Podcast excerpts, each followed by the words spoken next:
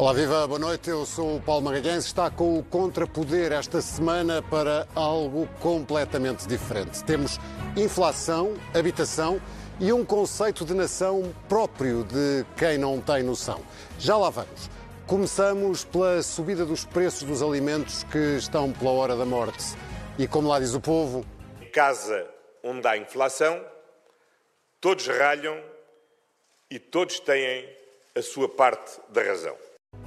O governo optou por fazer o que já tinha sido feito em Espanha e desceu a zero o IVA de um conjunto de alimentos, na esperança de que produtores e distribuidores reflitam essa descida no preço final para os consumidores. Se funciona, António Costa não sabe bem, mas também não custa tentar. Mas que garantias é que têm que reduzindo o IVA para zero, isso repercute efetivamente numa redução do preço? E aquele compromisso que a distribuição que o retalho alimentar aqui assumiu, é claro, é de repercutir a redução do IVA numa redução do preço. A segunda questão que as pessoas colocam é: bom, e que garantias têm de que é depois possível manter esse preço estabilizado? É a vontade que todos temos. E por falar em fazer a vontade a alguém, o Presidente da República decidiu implodir o pacote do governo para a habitação. E António Costa parece ter recebido a mensagem. Não comentamos naturalmente as palavras do Presidente da República, que é também livre, de, obviamente, de, de expressar, e aguardamos serenamente, primeiro, o que é que a Assembleia da República decida e depois o que é que o Sr. Presidente da República decida, para já sobre o decreto-lei que, que aprovamos e depois sobre, as propostas, sobre as, os, os, projetos de lei e propostas de lei que venham a ser aprovadas na Assembleia da República. Cada coisa a seu tempo. A semana fica ainda marcada pela tragédia no centro ismaili de Lisboa, que fez duas vítimas e deixou uma terceira em estado grave. Não foi um ato terrorista, não teve nada a ver com credos ou com qualquer motivação política. Foi um crime igual a tantos outros que acontecem todos os dias em Portugal e no resto do mundo. Exceto para André Ventura. Ao líder do Chega cheirou-lhe a sangue e lá veio ele, de dedo nos gatilhos dos teclados, twittar que a política de portas abertas, sem qualquer controlo, deu nisto. O sangue destas vítimas é a responsabilidade do criminoso afegão, mas está nas mãos do governo de António Costa. Uh, vamos uh, por partes. Foi uma semana agitada na política caseira e particularmente trabalhosa também para o uh, Primeiro-Ministro, agarrado aos pacotes e aos PowerPoints, depois do IVA zero no cabaz alimentar para amenizar o peso da inflação nos bolsos dos cidadãos. Quinta-feira foi o dia D para o pacote mais habitação. É o pontapé de saída para a nossa conversa com Adalberto Campos eh, Fernandes, porque uh, hoje não temos o Sérgio Sousa Pinto, uh, bem-vindo, e também, como de costume, com o Sebastião Bugalho, bem-vindo também tu. e e bem-vindo tu também. e bem-vindo eu também. afinal, Adalberto Campos Fernandes, o, quando se abriu o melão da habitação, o que é que estava lá dentro? Bom, aparentemente o melão estava um pouco mais verde do que aquilo que se esperaria. a apreciação preliminar que se faz nos melões no verão, é, quando nós fazemos a compra desse tipo de fruto, não coincidiu exatamente com aquilo que lá estava dentro. E eu creio que houve aqui uma boa compreensão de que a fruta não estava no momento adequado da sua maturação. E, é óbvio que, do meu ponto de vista, e bem, o Governo fez alguns recursos estratégicos e foi de encontrar aquilo que é o sentimento de muitos em Portugal, não apenas eh, eh, o Presidente da República, não apenas eh, a oposição, mas também muitos cidadãos, até eleitores e simpatizantes do Partido Socialista, que achavam, de facto, desnecessário que um pacote que globalmente tinha um conjunto de medidas bastante positivo fosse permanentemente contaminado pela insistência em duas medidas, sobretudo a questão do alojamento local e uh, do arrendamento coercivo, que um, parecia de facto ser uma obstinação sem razão nenhuma, e nesse aspecto creio que aquilo que vimos esta semana significa que o que houve, que houve uma compreensão exata do estado de maturação do referido melão, para usar essa sua expressão. Estamos fortes em metáforas, Sebastião, tal como no IVA zero, eh, aqui no pacote da habitação, o Governo também recuou, deu o dito por não dito? Porque no IVA zero também há IVA nem pensar, porque a Espanha não deu resultado e depois, que, afinal. Eu, eu, creio que até para, as, para, para os defensores de, das iniciativas políticas do governo acabaram por perceber, talvez com alguma mágoa, que o melão só tem casca, que não tem recheio. Porque quando nós vamos ver medida a medida, ou pelo menos depois desta semana, nós conseguimos perceber que tudo o que era polémico ou tudo o que era controverso acaba por não ter reflexo na realidade. Eu vou dar exemplos claros. O fim do alojamento local se a responsabilidade passa para as autarquias, facilmente, com as pressões eleitorais, os presidentes de Câmara não vão querer limitar o alojamento local de forma radical, especialmente, por exemplo, mesmo nas zonas fora das grandes metrópoles, porque sabem do contributo fundamental que dão para fixar as populações e para a coesão territorial no país. Portanto, o fim do alojamento local, afinal, não vai, não vai acontecer. Depois, o arrendamento coercivo, que pelas, conta, pelas minhas contas, a casa tem que ser avaliada como devoluta, que demora cerca de um ano, e depois a Câmara tem dois anos para agir ou para decidir agir e convencer o proprietário a arrendar ou não. Ora, daqui a três anos a legislatura já acabou. Hum. Portanto, aquilo que parece e se, se, olharmos para o IVA da alimentação, a mesma coisa. Uh, a inflação nos bens alimentares está em 22%, o, o IVA nestes bens alimentares é de 6%, portanto, dificilmente a medida irá refletir-se de forma substancial no preço final dos produtos. Uh, a Susana Peralta, pelas contas da Susana Peralta, irá causar um alívio de cerca de 8 euros nas classes mais baixas, pelas contas do Miguel Faria e Castro, dois economistas de, de origens diferentes, serão cerca de 12 euros de alívio, portanto, não é, não é nada de extraordinário face ao custo de 490 milhões da medida. Hum. 8 euros de alívio para 490 milhões no orçamento, digamos que não é exatamente uma medida com uma eficácia face ao seu custo eh, que se possa dizer que faz sentido. Mas é melhor do que nenhuma medida. É, é do ponto de vista político, claro. E o governo, eh, fez, o governo arranjou maneira de não ficar entalado entre o perigo de não fazer nada e a tentação de fixar os preços. Por isso é eu, que... por acaso, aí, se me permite, discordo um pouco daquilo que o Sebastião está a dizer, porque eu acho que esta medida tem efetivamente um caráter simbólico. Mas tem talvez um caráter mais importante, mais relevante, que é uma mediação ou uma negociação uhum. com, os, com, os, agentes, os agentes económicos. Nós estávamos na fase do congelamento ou da fixação de preços. Uhum. De vez em quando há uns sopros que vêm da Sibéria, não há uns sopros que, que insuflam, de, eh, digamos, de, dessa zona do globo, e há uns impulsos que, eh, se a serem levados ao terreno ou concretizados, correm o risco de se transformarem em contraproducentes ou dar cabo, inclusivamente, do modelo de funcionamento da economia.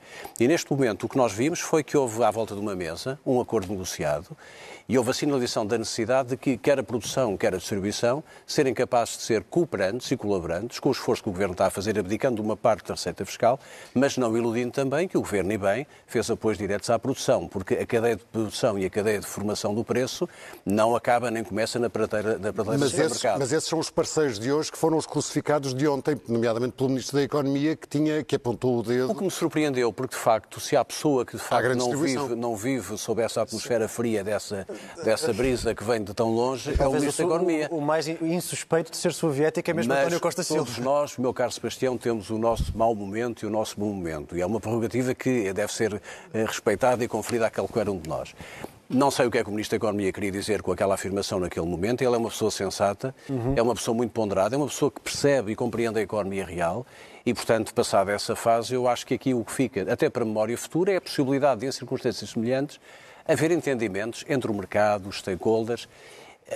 Eh, os reguladores, claramente, têm que ser protegidos porque a Autoridade da Concorrência não é um instrumento do Estado nem do Governo. um bocado sui generis a Autoridade da Concorrência temos, estar numa comissão mas que temos diz, consultar preços. É? Agentes da sociedade civil, como a DEC e outros, que podem ter um papel bastante pedagógico e bastante claro, claro, claro. Chamar à responsabilidade dos produtores e distribuidores, ajudas diretas à produção, compreender que é no princípio da cadeia de formação de preço que se deve intervir e depois há uma coisa que ninguém deu por isso, é que a inflação em Espanha, há, nos últimos dias, caiu a pique Sim. para 3,3%, salvo erro, 3,3%. O que significa que há, um, há um efeito, provavelmente indutor, e há um efeito de boleia, que até pode vir a beneficiar a percepção pública relativamente eu, a esta baixa do IVA. Eu, eu, em espírito, concordo com o que diz o, o professor Alberto Campos Fernandes. Uh, creio é que, por exemplo, na verba eh, que foi aferida para a, para, a produção, para o setor produtivo, que foram cerca de 140 milhões de euros de incentivo. Quando os custos da produção aumentaram em 36% no último ano, 140 milhões de euros não chega nem perto nem de longe para compensar os aumentos dos custos dos produtores portugueses, dos agricultores portugueses. É uma ajuda pequenina, é um, é um princípio de uma ajuda, e eu acho que isso, que isso foi aliás dito. Mas só para terminar a minha ideia dos melões que só têm casca e não têm, não têm recheio. Eh, nós temos que nos perguntar, no fim do dia, espremido, espremido, a descida do IVA para o cabaz alimentar terá um impacto relativo. O pacote de habitação, nas suas medidas mais controversas, também. O investimento público que está no pacote de habitação também tem um, um, um, impacto muito, muito modesto. São cerca de 0,5% de acréscimo ao parque habitacional português com as verbas do PRR. Ou seja, tu achas que o Governo não distribui o que podia? Eu, eu, já, já evoco. Estou a dizer é, as grandes iniciativas políticas do Governo nas últimas três semanas, a habitação e, e, o cabaz alimentar, no meu entender, são mais políticas do que exatamente políticas públicas que vão afetar o dia-a-dia dos portugueses. Sebastião, o ser políticas é normal, porque estamos a falar de um Governo e de políticas públicas. O que, não, mas eu acho que é mais política do que política levantar, pública, é? O que Sebastião pode levantar é a ideia se elas são eficazes, pois. se são medidas não... de cartaz, como diz o Presidente da República, eu, eu estou mais ou são dessa... Bom, não vamos eh, destruir completamente o pacote da habitação, porque, repare, há no pacote da habitação medidas que podem ser tomadas daqui por um mês, dois meses. Nomeadamente aquelas que têm que ver com o perímetro fiscal Sim. e que podem criar até um incentivo a que os operadores privados e o próprio Estado mobilizem recursos. E as duas é evidente que aquelas que têm que ver com a tomada administrativa de edifícios ou com a própria o próprio lançamento de uma máquina pública infernal para se pôr essa máquina a construir casas, essa uh, seguramente tão cedo não será visível. Oh, oh, mas, mas, o Governo, quer num caso, quer noutro, quer no, no, no cabaz de alimentos, quer, quer na, na, no pacote de habitação, avança para testar e depois, uh, uh, e depois corrige, ou é falta de rumo, ou a imagem que fica é falta de rumo? Vindo, visto de fora, Sim. analisando o que é, eh, aqui é, eh, digamos, a cronologia do governo e dos tempos dos governos, não é só deste qualquer governo que tenha maioria absoluta, que tenha sete anos, há tempos em que as coisas correm de uma determinada maneira e que as mesmas ações podem gerar consequências diversas. Por exemplo, se nós trabalharmos as percepções num primeiro ano de legislatura, as percepções, no segundo ano da legislatura, elas têm naturalmente um grande retorno, porque há um ambiente de convicção, de crença, as pessoas acreditam, têm essa, essa perspectiva de que há algo de novo. O problema, e aí é a dificuldade maior do governo, qualquer governo, aconteceu isso com o governo de Cavaco Silva já na parte final, é quando nós temos sete anos, o que é que acontece? Os cidadãos, querem, os cidadãos querem resultados. E o desafio hoje do Governo e o desafio do Primeiro-Ministro já não é tanto a questão que o Sebastião e outros brincam dos PowerPoints, é, acima de tudo, a entrega de resultados. Neste momento, a inquietação num quadro em que há uma instabilidade política e há, de facto, uma ausência de projeto político à direita, é, olhando para o governo que está de plantão, que está de serviço, dizer assim, muito bem, ok, mas vamos ter então resultados nas diferentes áreas, porque a legislatura está a chegar ao fim. Não, mas é, eu acho que este ponto é interessante e também tem a ver com outra questão que tu, que tu levantavas, Paulo, sobre porque é que não distribui ou se devia redistribuir mais. Eh, em primeiro lugar, quer dizer, tem que haver mais e deve haver mais além do pacote da habitação e da descida de, seis meses do cabaz alimentar. Se nós virmos, se nós olharmos com atenção, isto fazendo o prisma político e a avaliação política, como o professor também está a fazer, as duas coisas uh, acabaram por não ter grande protagonismo dos titulares da pasta. O acordo do cabaz alimentar foi uma operação de desaparecimento da Ministra da Agricultura. O mais louvado foi o secretário de Estado adjunto do Primeiro-Ministro, António Mendonça Mendes. Que o foi, Sebastião disse há pouco que eram medidas essencial. políticas. Exatamente. Há política, quando... o que é da política. E, foi e naturalmente que há política, um o que é político. é dos ministros mais políticos que o Governo possa ter. E, no, e mesmo no caso da habitação, na entrevista que António Costa deu, deixou bastante claro, fui eu que escolhi quais é que eram as propostas da consulta pública pública que deviam ou não entrar no pacote de habitação. Não foi a ministra. Ele disse, fui eu que escolhi. Portanto, é muito interessante ver que as duas iniciativas políticas do governo tiveram executantes mais políticos do que exatamente as duas ministras que deviam ser responsáveis por elas, o que vai ao encontro desta, disto que estou a tentar dizer que o melão só tem mesmo casca. Mas eu acho que a pergunta que nós, que nós devemos fazer é porquê? É porque, porque é que o governo apresenta estas iniciativas políticas que não têm exatamente uma concretização imediata. O, o, qual é que é a verdadeira preocupação do governo por trás destas cortinas de fumo? Eu acho que sei qual é. Eu acho que por trás de, de, deste jogo de luzes e de sombras, de espelhos e de sombras, há uma preocupação dentro do seio do governo que não é verbalizada e que também existe no maior partido da oposição, mas que também não tem coragem de dizer porque não quer ser acusado de dizer que vem o diabo, que é um temor. Não era a primeira vez que, justamente, que é um tumor gigantesco com a estabilidade financeira internacional. Neste momento, isso preocupa as nossas lideranças políticas. Sim, não. E não por acaso. Sim, não. E vou-lhe dizer porquê. Eu, compreendendo esse seu argumento e esse seu ponto de vista, os governos todos têm temores, têm fantasmas, Sim. têm preocupações. E, e, muitas vezes estão mais confiantes, menos confiantes, depende um bocado daquilo que é a devolução da tal bendita percepção que eu referi em relação àquilo que ele faz ou àquilo que ele diz. Repare, se há legado que é indiscutivelmente positivo que nós podemos atribuir ao atual governo, António Costa, Mário Centeno e a Fernando Medina, é de facto uma recuperação muito vigorosa eh, da, da, da, dívida pública, as contas certas, são os déficits próximos de zero, é um os crescimento. Resultados. Os resultados. E nós estamos mais protegidos esses essa entregáveis, claro. esses entregáveis estão aí. E eu, então. que sempre defendi e defendo que o país não terá a mínima possibilidade de se proteger dos ricos externos se persistir na ideia de que as dívidas não se pagam e que rolam e que se negociam, eu acho que neste aspecto, se daqui por 10 anos estivermos a olhar para este momento histórico, nós veremos que se houver uma tempestade financeira na Europa, uhum. a consolidação do sistema financeiro em Portugal foi bem feita, foi, foi. os bancos estão mais sólidos a, e nós hoje estamos mais preparados para. Fizeram Disse, bem, ah, ok, mas como dizia o Presidente Sampaio, há mais vida para além do déficit. Essa é uma questão que temos discutir Sim, aqui. Mas, mas, mas eu gostava, estava só a chamar a atenção para isso, para nós vermos nos últimos... Não é criticável a cautela do Governo? Não é, não, mas eu não estou a criticar. Tendo em conta estou, a instabilidade, eu, eu estou, a guerra que está a decorrer? Eu não estou a criticar, Paulo. Eu estou a elogiar. É porque, repara, nos últimos nove dias tivemos a Secretária, de Estado, a Secretária do Tesouro dos Estados Unidos da América, que foi Presidente da Reserva Federal, a dizer que há vulnerabilidades estruturais e riscos na estabilidade que não foram acautelados no sistema financeiro.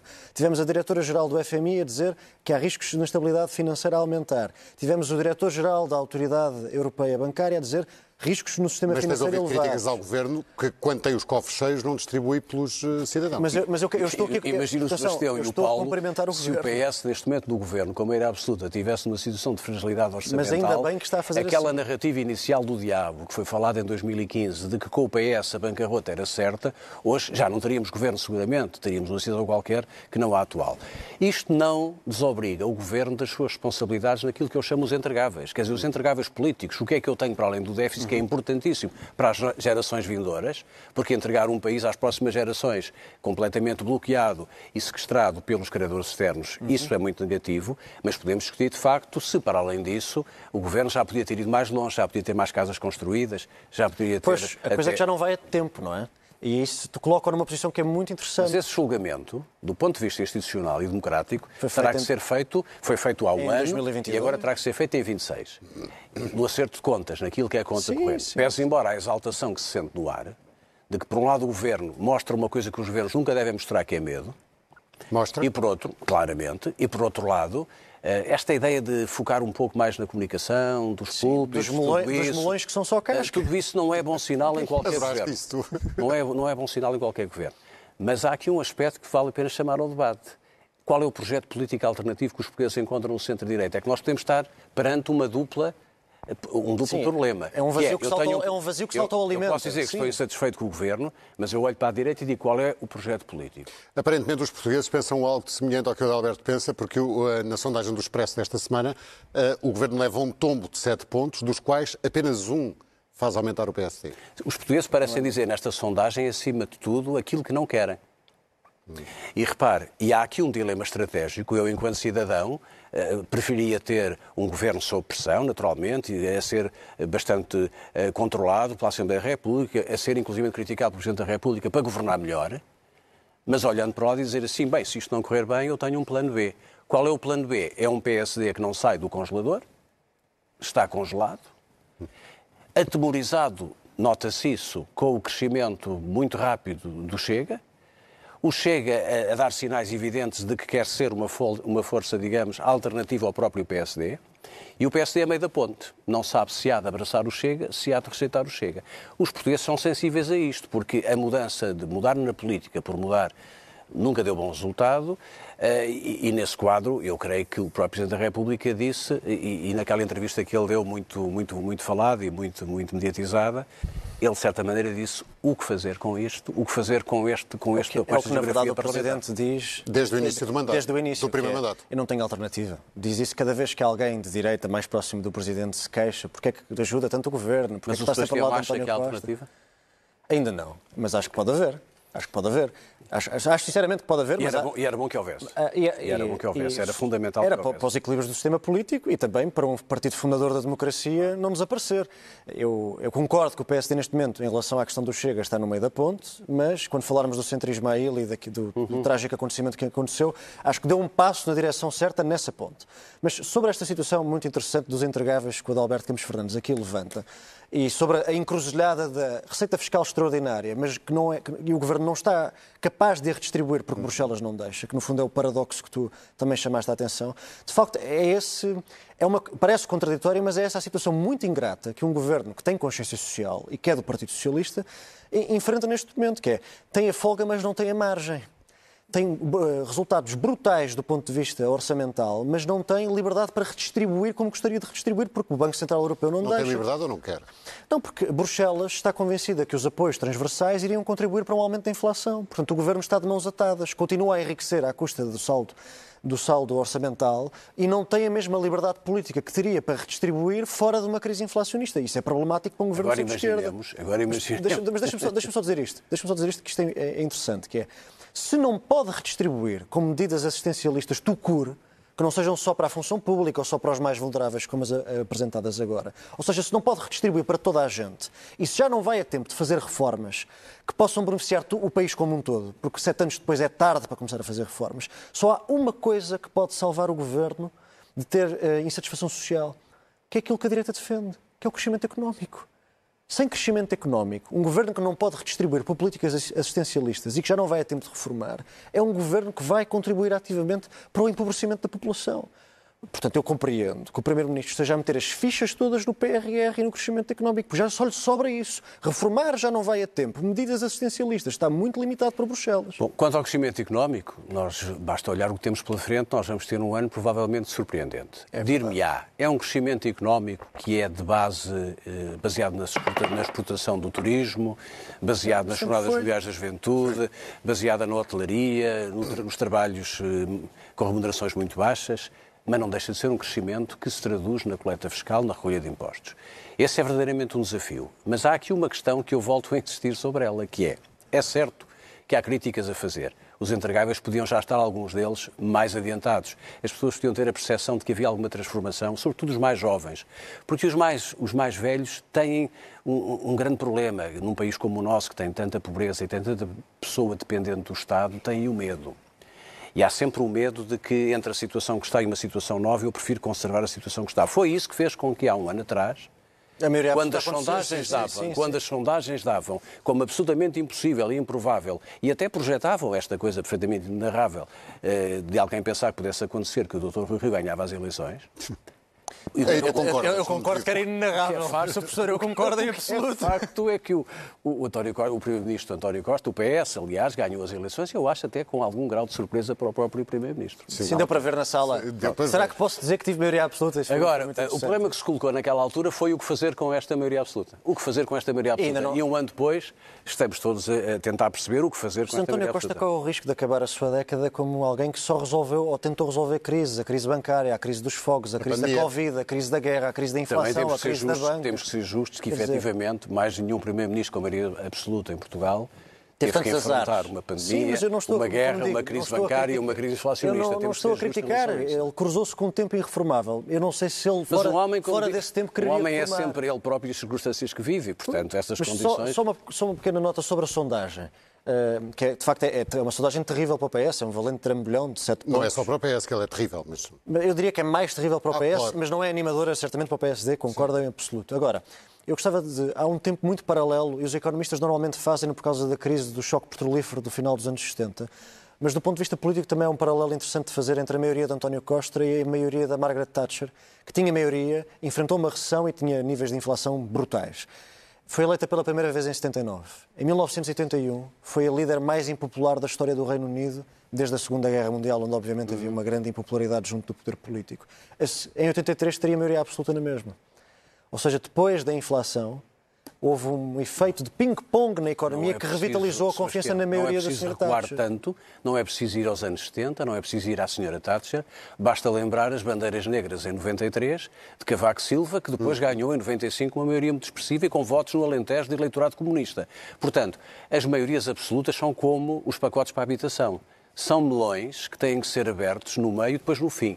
E, portanto, eu, eu, não, eu não daria por terminada, eu não daria por terminada, eu não daria por terminada esta maioria absoluta, porque, repare, o governo, em boa verdade, está a passar por um momento difícil. A percepção pública Já é negativa. Tempo. Mas três anos em vida, três, três anos em política é uma eternidade. Vamos ver se António Costa fica cá até essa eternidade. Bom, isso são uh, outras contas. Avançamos nos uh, nossos temas.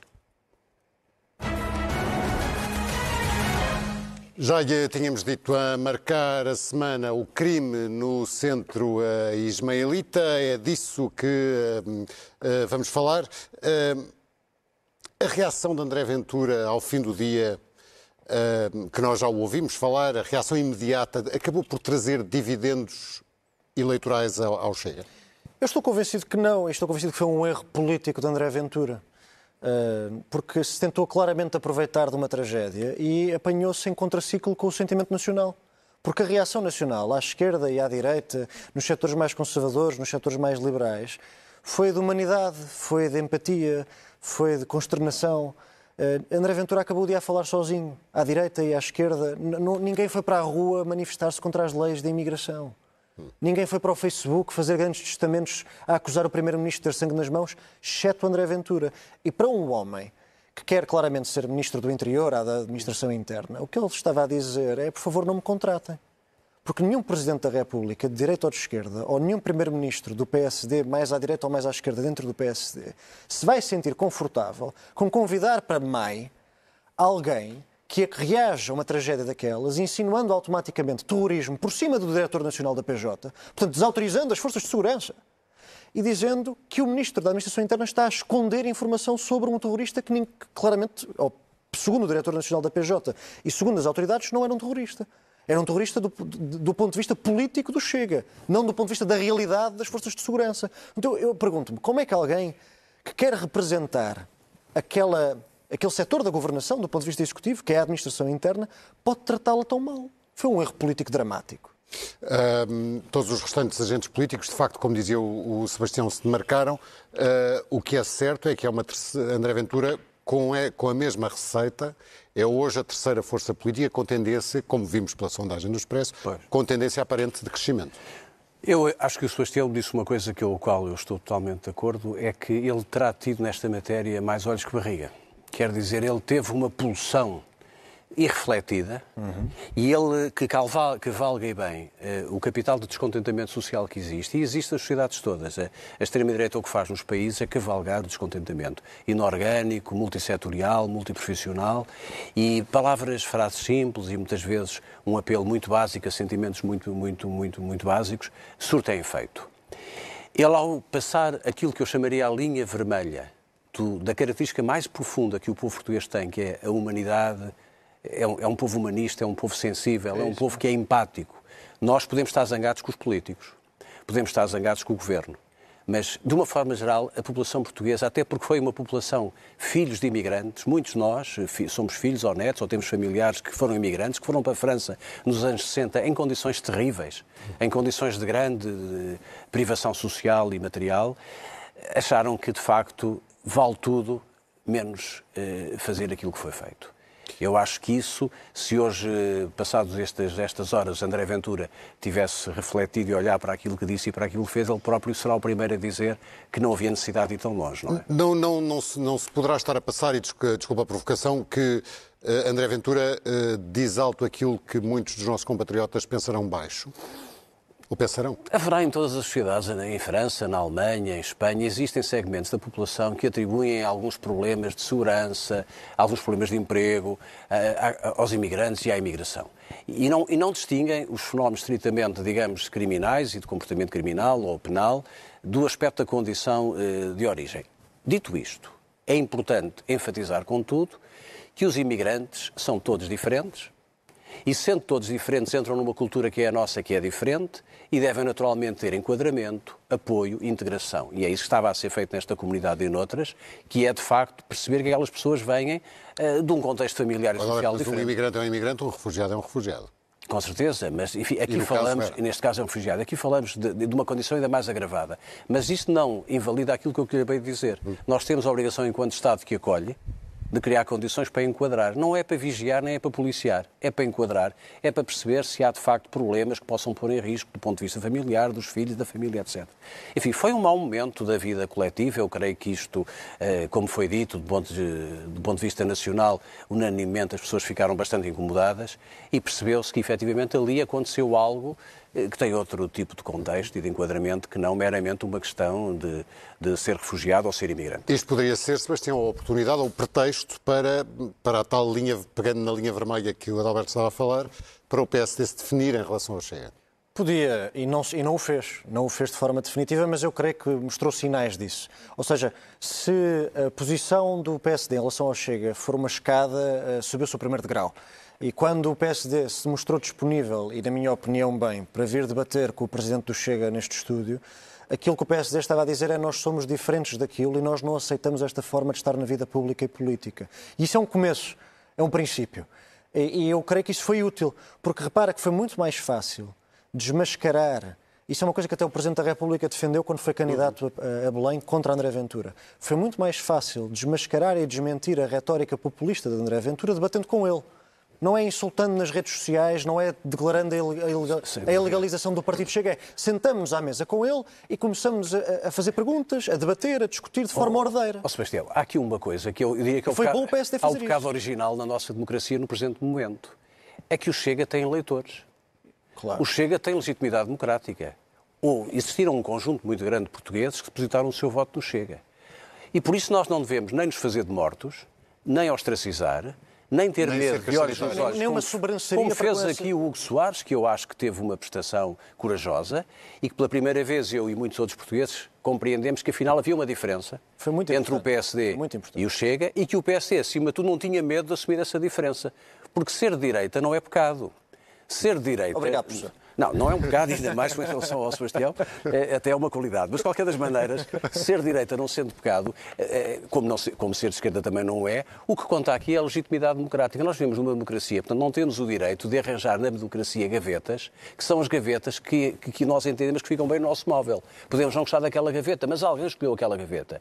Então é preciso que o PSD e outros partidos digam olhos nos olhos, como aqui foi feito, porque é que eu estou em desacordo. E, e os portugueses têm que escolher a diferença, têm que escolher o caminho. E repare que quando alguém entra num registro de confronto e de demarcação clara das linhas, das tais linhas vermelhas, o outro lado tem maior Sai dificuldade. Foi... O outro lado tem maior Os deputados, a maioria dos deputados na Assembleia da República não concordam com o Adalberto. Eh, já, já são várias as tentativas pois, de eleger um eh, vice-presidente. De qualquer das maneiras, o que vai acontecer, oxalá eu esteja enganado e muitos estejam enganados, é que isso só serve para alimentar o mito hum. uh, da vitimização, de que de facto há um princípio de exclusão, que os outros partidos não são bons por excluir da democracia o meu voto. Imagine, um cidadão que vota no Chega diz assim, mas por que, por que razão é que eu não hei de ter os meus é representados? Vale menos com o outro. É? É, e o combate político, como dizia o Presidente da República, faz olhos nos olhos com eu coragem acho. e não com subterfúgios, subterfúgios regimentais, eh, parlamentares, morais. administrativos ou morais, sobretudo com julgamentos morais que são inapropriados. E, e, e, sobretudo, foi muito interessante porque foi tão fácil. Foi tão fácil. Foi tão fácil estar, o, estar sentado diante de André Ventura e começar a desfazer o populismo devagar. Argumento a argumento. Marcelo Rebelo Sousa tinha feito isso no debate. E justamente, e, e, o PSD, tal, espero eu, eu que não o represento, mas espero que, ele tenha, que o PSD tenha percebido que é possível fazer isso e, sobretudo, que não é difícil. Porque, repare, André Ventura precisou de ir buscar votações do Partido Popular Europeu para atacar o PSD. Nem sequer tinha uma votação do PSD para atirar à cara. Foi preciso, começaram a discutir ou começou a atirar à cara quem é que acabou com o debate quinzenal e quem é que estava estava presente em plenário ou não.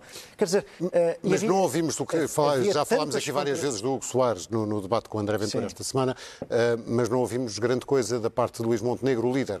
Eu não, eu não sei, eu presumo que Luís Montenegro não tenha vindo ao, ao, ao debate porque não estava em Lisboa e estava na. na, na Sim, mas, mas há estava, microfones em todo estava lado. Em, estava na, na, sua turnê pelo país para, para a favor de, da descentralização e a conhecer os vários territórios e comunidades. Eu não sei, honestamente, não, estou, não sou próximo da direção do PSD, nem tenho acesso à agenda do seu Sim, líder. mas viste, mas isto, Luís Montenegro andava pela Europa mas, com as comunidades Não, mas eu não, tenho, eu não tenho dúvidas, até conhecendo a orgânica interna do partido, que o secretário-geral não tomaria aquela uhum. atitude e aquela posição sem o assentimento total do presidente do partido. Agora, mas deixa-me só dizer isto. Foi, o que foi, foi muito interessante foi ver como os argumentos de, da parte de André Ventura sobre aquele caso eram tão fracos. Quer dizer, porque, ah, não, mas nós, por causa deste refugiado do Afeganistão, temos que limitar a imigração de países de origem de maior perigosidade. E depois pergunt, perguntaram então, mas, mas o senhor, em 2015 e 2016, sobre a Síria, dizia que tínhamos que acolher, tínhamos que acolher mais. E lá, mas a Síria é diferente do Afeganistão. Não, não é. Mas, ó, Sebastião, não isso é. tem que ver tudo com aquilo que eu disse é. há pouco. O PSD não tem que ter, do meu ponto de vista, receio de assumir a liderança de um projeto político de centro-direita. E isso, nessa matéria, implica várias coisas. Diferenciar-se do Partido Socialista e do Governo, e, enfim, dos outros partidos à esquerda, e dizer que o que o leva ou que o, o caminho que ele, que ele pretende seguir não é o caminho do Chega. Sim, mas eu acho e, que e, esta, e esta prova de conceito, que é um desafio que fica, é o que é que dariam as sondagens se nós tivéssemos agora um Luís Montenegro mais claro, mais assertivo, mais combativo, a assumir um projeto político de direita e a dizer que os portugueses têm que escolher o caminho que querem fazer. Esta ideia de que nós eh, há que ter eh, o desprezo pelo Chega faz com que ele morra ou desapareça. Eu acho que mais, mais cedo do que tarde esse caminho irá, irá acabar por se materializar. Talvez mais Talvez próximo. o Hugo Soares tenha aberto aqui. Talvez um mais próximo das eleições europeias. Muito bem, vamos às, eh, vamos às moções.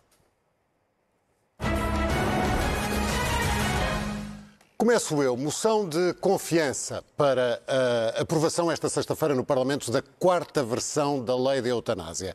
Um diploma que se arrasta há anos e anos entre divergências, polémicas, vetos e inconstitucionalidades.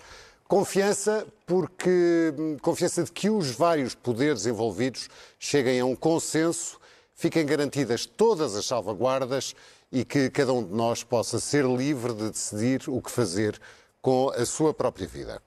Próxima moção é. eh, Sebastião, a tua moção é de censura também? Sim, ou a, é- minha, a minha moção de censura é, é à Federação Russa, que prendeu, eh, acusando de espionagem, um repórter eh, do Wall Street Journal, um, um colega jornalista nosso, que é correspondente na Rússia, e foi, foi preso, eh, estando, estando ele a tentar relatar de forma jornalística os eventos que se passam na, na Rússia, e foi preso e sendo acusado de espionagem, tendo essa acusação já sido desmentida pelo Wall Street Journal. Eu gostava só de chamar a atenção não só pela tentação da Rússia em prender civis e jornalistas, porque muitas vezes conseguem, em trocas de prisioneiros, receber espiões de volta, e isso foi um precedente que foi aberto, e do meu ponto de vista, aberto de forma errada pelos Estados Unidos da América, porque no fundo só incentivou a que a Rússia continuasse a prender jornalistas para conseguir trazer os seus espiões de volta para a Rússia, e também chamava a atenção para a enorme coragem que foi no último ano e dois meses, da parte de todos os jornalistas de todo o mundo, incluindo portugueses, que deixam as suas famílias cá para, em nome da verdade, irem- para os, para os territórios mais perigosos, no caso, uma frente de guerra na Ucrânia,